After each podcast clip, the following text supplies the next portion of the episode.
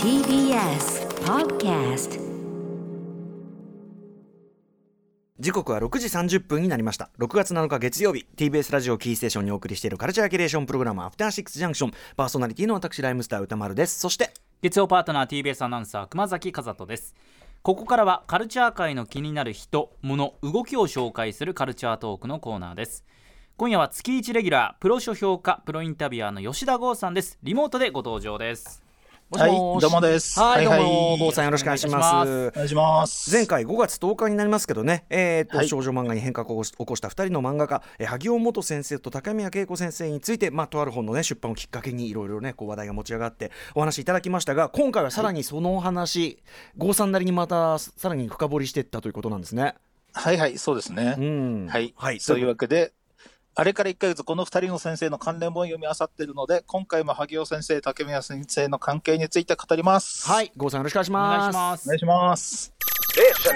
After Six Junction. さあここからはカルチャートークです。今夜のゲストはプロ書評価プロインタビュアーの吉田剛さんです。吉田さんよろしくお願いします。はい、お願いします。はいということで、えー今夜は前回に引き続き少女漫画に変革をした2人の漫画家、えー萩尾元先生と竹宮恵子先生について、えー先月出版された萩尾元先生の本「一度きりの大泉の話」まあ、私もあの拝読しまして、えーまあ、そこを起点にいろいろね、えっと前回もお話しいただきました、えーということで、改めて簡単にまあもうね言わずと知れた本当にレジェンドお二方でございますが、2人の先生のプロフィールを熊崎さんからご紹介していただきましょう。はい。まずは萩尾元先生です。1949年福岡県生まれ現在72歳。69年にデビューされました。代表作は「ポーの一族」「11人いる」「残酷な神が支配する」など。日本 SF 大賞手塚治虫文化賞漫画優秀賞や日本漫画家協会賞また少女漫画家として初の紫綬褒章など多々受賞されています。続いて竹宮恵子先生です。1950年徳島県生まれ現在71歳。68年にデビューを果たされています。代表作は「ファラオの墓」「風時の歌」「テラエ」小学館漫画賞日本漫画家協会賞紫綬褒章など多々受賞されたほか2000年より京都精華大学の教授となり2014年学長に就任されました。はいということでもうまあ言わずと知れた日本少女漫画をね、えー代表するというかもう切り開いてきたお二人と言っていいと思いますがはい、はいえー改めて吉田さんはいはい。うんあの、前回歌村さんの感想を聞き忘れてたんですよ、そういえば。んん教えてください。感想？いやでもその僕はね、ええそのあの少年の名ジルベールの方を読んでなかったので、はいあ。のやっぱそのなんていうかなあの一度きりの大泉の話というこの萩尾先生の方だけではその、なんていうかなちょっとジャッジジャッジはもちろんする立場じゃないですけども、うん。ちょっとその軽率なことが言えないなというのもあって、はい。あのありましたね。でまあ郷さんの話聞いてからだったんであ確かになるほどその、うん、と視点を変えるとねそういうことだったのが、要するにその竹宮先生的にはとコンプレックスがあってずっと萩尾先生に、で、まあ、そこで感情のこじれが、まあ、あったのもだ事実。で、えー、とその少年の名ジルベールを書いたことがそしてそれを送ったことが、まあ、竹宮先生的には謝罪に近いものだったんじゃないのかっていうような、はいはい。ああそりゃそうだよねというようなうん感じでございましたね。はい。はいはいはい。うんそうなんですよね。うん。うんえっと、まあ、簡単に説明しますと、はいはいはい。そうですね。2016年発売の竹宮恵子先生の少年の名はジルジルベールという、まあ、自伝がありまして、うん。ここで描かれた大泉サロンという、まあ、大泉で共同生活してた時代の話をドラマ化したいという話がうん。出てきて、でそれが萩尾先生の許可が取れればということで、萩尾先生のところに話が持ちかけられうん。たり、対談の話とか、あのね、竹宮先生と関係している薬に言われたりとかしたので、今まで触れずにいたトラウマについて初めて告白したのが、うんその一度きりの大泉の話というはい本で。はいで、前回の放送実はあれなんですよね。この萩尾先生の本だけ読んで、竹宮先生を批判する人が意外と多いことに対する僕なりの返答だったんですよ。やっぱりそのねワンサイド、まあ出た時期も違うから最新で出た方で、ああそうだったのかってね短絡しちゃう人もまあいるかもしれないですからね。うんまあ、その気持ちもわかるんですけど、うんうんっていう、そうですそうなんですよね。はいはい。うんで、あと前回僕の立ち位置も説明し忘れてまして、あの念のため言っておくと、僕自身は萩尾本作品はかなりの数読んでるけど、竹宮恵子作品は代表作程度しか読んでない。なるほど完全な萩尾本ファン。うんうんその上で竹宮恵子先生の気持ちが痛いほど分かって辛かったっていううんうん話なんですよね。でちなみに前回の放送後、た手塚治虫先生の娘さんのあの手塚ルミ子さんが、さっきのそのね、少年の名ジェルベールは竹宮先生にとっては謝罪の本に近いと思う。思うそして、うんうんそれを送るっていうのは詫び状に近かったと思うっていうのについて、郷さんよくぞ語ってくださいましたってツイッターで書いていて、やっぱりそういうふうなうん思われてた方も結構いたということですねやっぱね。で、そして実は竹宮先生のアシスタントだった村田純子さんっていう方がいまして、うんはい。彼女のブログで結構なことが書いてあったんですけれども、うん。まあ、これがちょっとそのな、そこの中の記述が問題で批判されて削除されちゃって今読めないんですけど、うんそこにはやっぱりあの謝罪の手紙を添えて少年のジルベールを送っていた。あーで、それを受け取り拒否されていたことが判明。うんうんそういうまあ、推測は当たってたんですけうんど、なるほど。うんはいはい。で、そのブログではその鍵を握ってると思われる増山紀恵さんという方のことにも言及されていて、うんで、増山さんというのはもともと萩尾先生の友人で大泉に住んでいて、自宅前の長屋が空いたからっていうんで、竹宮先生と萩尾先生を呼び寄せて済ませた人物。うんうんで、二人が決裂した後は竹宮先生のブレーン的な存在になって、はいっていう人なんですけどね。はいで、このやか彼女がアシスタントやってた時に、やっぱ竹宮先生からポツポツと大泉時代の話を直接聞く機会があって、うんで、やっぱ自分が言ったことについて、私はこんな風なことを王様に言ってしまったのっていう言ってたと。で増山さん、増山さんは、私は恵子さんと王様の間に何があったのかよく知らないのよねと言ってたと。あらなんかでうんほんほんほんほんそうなんで、そんなまさかと思ってたけど、どうやら本当のようで、ある意味天然ですって言ってて、そのね萩尾さん側からすれば相当ねその思うところもあるっていう方があれでしたもんねなるほどなそうなんですよ。それぞれ違うんだなで、このブログでもそっとしておいてあげましょう。竹宮先生は強いので、どんなことも乗り越えられるけど、萩尾先生は無理なんだからっていう。で萩尾先生のが打たれ弱いからこそ、そのマネージャーの方が受け取り拒否とかをした気を使ってってことだとは思うんですけど、うんただ、これがやっぱその削除された後の文章が、まあ、今も読める文章が僕すごいこれがグッときて、うんあの、萩尾先生の悲しみや苦しみを理解した上で、私が心配していたのは、うん。どれだけ竹宮恵子先生が悪者になるんだろうということでしたと。うんうん。実際起こったことに対しての批判は仕方がないと思っています。でも憶測や噂レベルで違う風向きになるのは嫌だったので、いても立ってもいられず、勢いで私が知ってることをいろいろ書いてしまいましたけど、うん。皆様が引っかき回すなとおっしゃるので了解です。もう書きませんのでご安心くださいっていう、っうんうん。うん。ていうことになってしまいまして、うんうんで、さらには竹宮恵子先生のマネージャーで、で竹宮先生の妹さんでもある方が、やっぱりブログを書いて、はい。うん。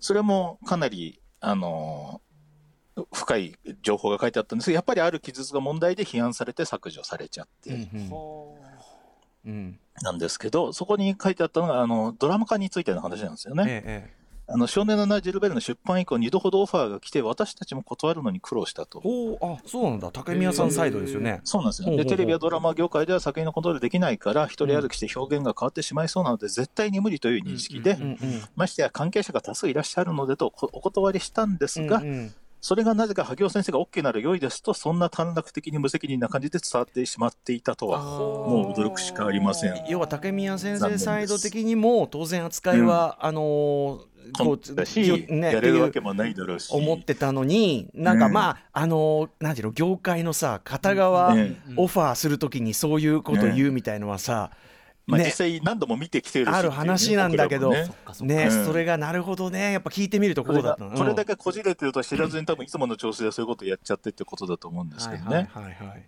で、さらには対談については特にこちらから依頼を持ちかけた持ちかけたことなど過去に一度もないはずですと。ほうほうほう第一、これまで当方への対談依頼は各社どこからも一度も来たことがないからお答えしようがない。それなのに萩尾先生が OK なのと伝わってるとは。みたいな感じで。なるほどね、そうで、さらにはその、その当時、その決裂したことで苦しんで目の病気にまでなられたという萩尾先生。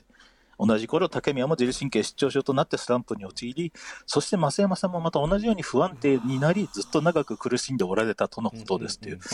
増山さんもダメージを受けてたことがここで判明という。うんうんううん。で、これもやっぱり、その即、あの、翌日ぐらいですね、仕事上の誤解を払拭するためでしたが、やはり身内である私が発信するべきではなかったと思いました。うんあらさいことが起きるのは決して本意ではありませんので、昨日のブログは取り下げさせていただきました。なるほどね。という。うんうんで、これでやっぱり鍵を握っている増山さんが重要だと思って、僕、はい増山さんの調査を始めたんですよ。ほううんで増山さんのインタビューが、えっ、と、2つぐらい載ってるんですよね、過去にね。うんで、まず1996年、別冊宝島の70年代漫画大百科っていうのがありまして、ここに出てるんですけど、うんなんだろう、まあ、彼女たちに、まあ、いろんなその映画とか本の知識を与えたっていう話が、うんまあね、いろいろ書かれてたんですが、はいそこでも言ってるんで、やっぱ伝えたいこと、教えたいのがた、教えたいことがたくさんあったのよね。うんだって当時の王様や恵子さんって、こんなに本を読んでない人たちってこの世の中にいるのってくらい、あの頃は本読んで読んでなかったのよね。こんなこと言っちゃうと怒られるかな？あの二人に。とかね。うんうんで、もう何十年も経ってるから言ってもいいよね。そう、ヘルマン・ヘッセのデミアンとか、ウィーン少年合唱団とか、少年期を進めたのは私なのです。私は昔から少年院に憧れてたし、パブリックスクールとか大好きなんですっていうね。うんはい。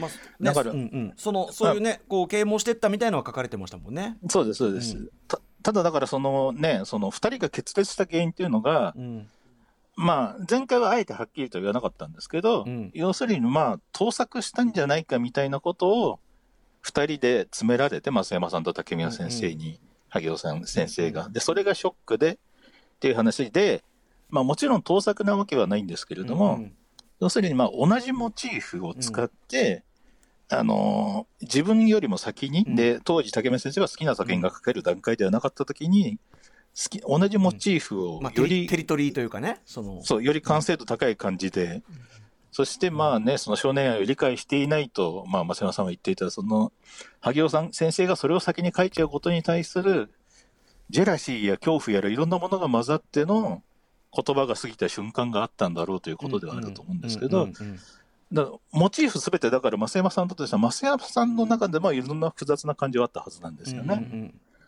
うん。うんで、増山さんが結構この時に2人に対して、まあ結構きついこと言ってたみたいなことは本でも書いてましたけど、うんまあ確かにひどいんですよ、読むと。うんうんその近所に住んでる漫画家の先生と道であっても認めてない人だと挨拶しないの。向こうはこんにちはとかって言うのによと。恵子たんが挨拶するでしょ。そしたら挨拶したらダメ、バカが映るとかって言ってたのっていうね。ご自身の言葉としてこれ言ってるんですね。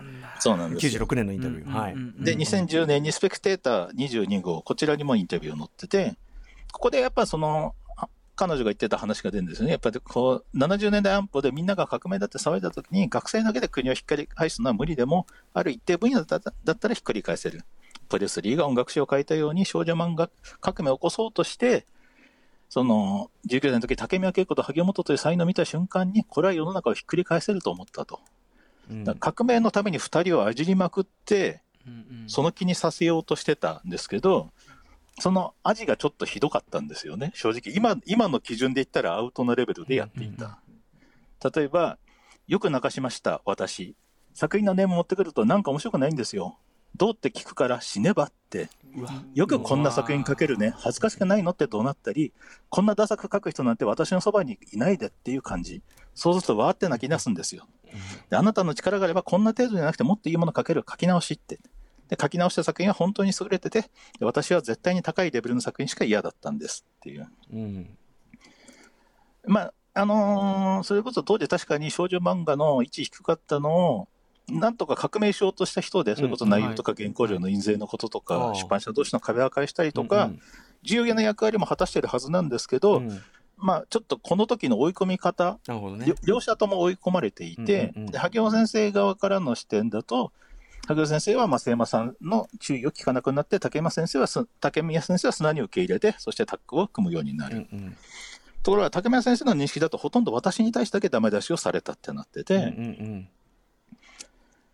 うん。はい。で、この、決裂の時の話、まあ、前回も言ったんですけど、うんまあ、萩尾先生がその嫉妬という感情が分からなくてっていう、うんはい。その要は自己肯定感が異常に低い人で、うん。だから自分に他人が嫉妬する意味も分からなかったし、うんで、その絵が分からないから、理由を探した結果、自分がどんくさくて空気を読めなくて、人間として良いところが何もないから、竹宮先生に嫌われたと思っていた。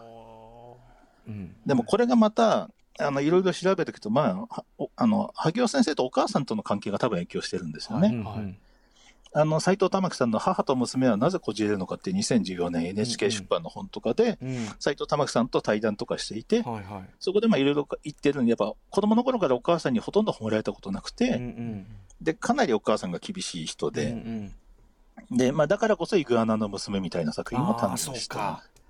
っていう。そうかそうかそうか。そうなんですよ。で、だからずっとやっぱ親子関係とかを描き続けて、うんうん。で作中で母親がやけに死ぬとか、うんうん何かが、で、でお母さんが切りやすくてしんどかったから、小学3年生の時からずっと家を出たかった人なんですよね。うんうんで、ようやくそれで竹宮先生に呼ばれて家を出ることができた。うんで、そのだけ、えっ、と、これが萩尾元さん先生の紡ぎ続ける漫画の世界っていうのは、これ2020年ビジネス社。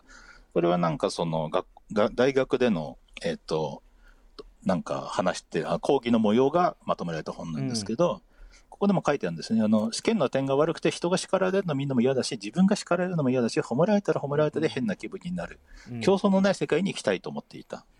ところが中には嫉妬したり、すごく闘争心を燃やしたり、うちの母も教育ママで一番になれると厳しかったけれども、うん妙な子たちに私はそういうのがよくわからないんですよとう。ん競争って疲れるし、そんなもんで地雷を踏んでは飛ばされてます。うんつまりそういう人が、ようやく家を出たら、大泉で増山さんに叱られ続けてたわけですよう。んうん。うんで、この増山さんも多分、やっぱみんな20代前半で、でみんな多分コンプレックスを持ってたんですよ。うんうんあの、増山さんのコンプレックスっていうのもやっぱ見えてくんですよね。はいこれさっきでスペクテーターのインタビューかな？これは。えっ、と、別冊宝島の方だ。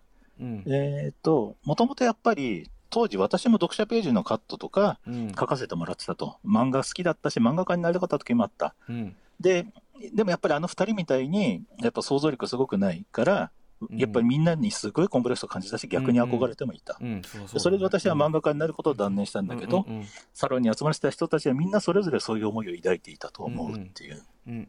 多分それぞれが違うところにはい。なんかコンプレックスを抱いたりしながら、はい。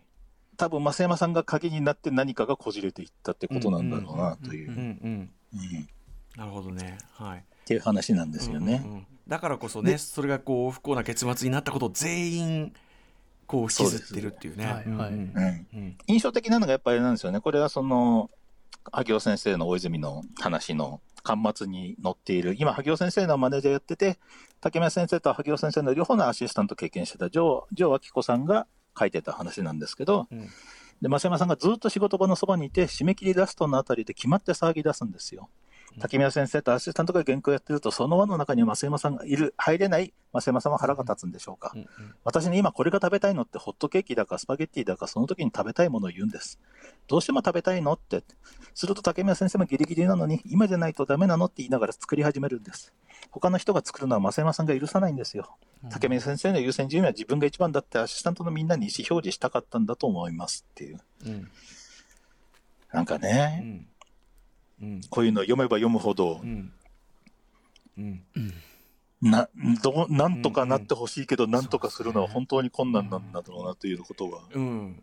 うん。いやだからもう今更はねちょっとね。そうですよねもう。そうなんですよね。ね積み重なっっていう感じもありますよね。だからでも、ただ、うんあすみません、一個、あの、だから今回、その、その5年前になんで竹宮先生が萩尾先生のことを今更書いたのかとかっていうことで、やっぱこれもやっぱりいろんな憶測で叩かれたりしてたんですけど、うん。これ単純に僕の側の憶測ですけど、シンプルに年齢も年齢だから後悔や思い残しを減らしたくて、ああそれもね。ちゃんと謝っておきたかったってだけの話だと思うんですよ。まあそれも全然理解できますよねもちろん。そうそうそうそう。そう、すごいそれを考えれ、あの、うん。竹宮先生側の気持ちが分かりすぎる人間としてはそういう結論に至ってますね。うんうんうん。はい。でプラスねその、うん。っていうところにそのいわゆる分かってない業界の人のよくある、こう、なんていうの、はい。オファーの仕方っていう完全に配慮があって、うんそれでもう決定的に。だからそそれ最後のなんか変な引き金引いちゃったのが、あの配慮のない第三者だったっていうのがなんかものすごいそんな気はすごいしますね。ガクーって感じだしね。うん。はいはいはい。まあでもすごいねあの当然のことながらそれぞれにそれぞれのねうん。思いとかあれがあって、うん。だからうん。やっぱ、まあ、せ前回ね伺った時も思いましたけどやっぱりワンサイドで決めちゃダメねこういう時はね。本当にね。いや、本当そうなんですよ。うん。僕のライフワークをいろんなことを立体的にするっていう作業で。うんなのに意外と皆さん片側だけで、そうね。いろんなこと言い切りがちで、はい。はい。ちょっといろいろ見ましょうよっていう、うんはいうん。はいうん、そうだね。感じですね。うん。うん。いやでもなんか本当そういうことかなと思いますし、うんうんちょっとねいやまあもうここから先は我々が部外者がどうこうもちろんそのできることではないんだけどうん。なんかこうわまあみんな悪くない？っていう感じです。よね。本当に。うん。うん、だち若かったしね本当ね。本当それなんですよ、うん。それの一言ですよ。うん、あのすごくわかります、そのコンプレックスの裏返しですごく攻撃的になっちゃったりとかね、うん。もう当然僕も覚えあるし、うん。うん。まあ、今もそういうのないかといえば、ね、そうじゃないかもしれないしね、うん。うん。いやいやいや、だから、はい、いや、なんつうか、なんつうか、はーってこそううですね2ヶ月連続で重い感じで。うん、いやいや、でも、あの、郷さんご自身がすごくこう、この件に関して、その、なんていうかな、真剣な、あの、思い出があるのもすごい伝わって、すごく良かったです。ありがとうございます。はいありがとうございます、はいということで、えー吉田剛さんから最後にお知らせことお願いします。はいはい。えーっと、そうですね。そうだ。僕があの、猫舌ショールームっていうあの番組をやってるんですけど、うんはいええあれの単行本が出ることになりましたずっとやってらっ。しゃいますもんね。はい。はい。白夜書房から発売日はわかんないです。あもう見本が上がってます。なるほど。はい。新ねじゃあ出るタイミングでまたそれもね。はいはいご紹介いただきたはい。はいはい。あといろいろ、あといろいろ、いろいろ、いろいろいろいろ、いろいろですみたいなことですね。いろいろあります。はいはいいろいろやってます。はい、はいまあいろいろ SNS などねチェックしてください。ということで、はいはいここまでのゲストは吉田剛さんでした。吉田さんありがとうございました。はい、どうも。どうもありがとうございました明日のこの時間は声優 SS とそして日本 SF 作家クラブ会長の池澤春菜さんに登場していただいて今書店をにぎわす中国 SF の最新おすすめ本を伺っていきます。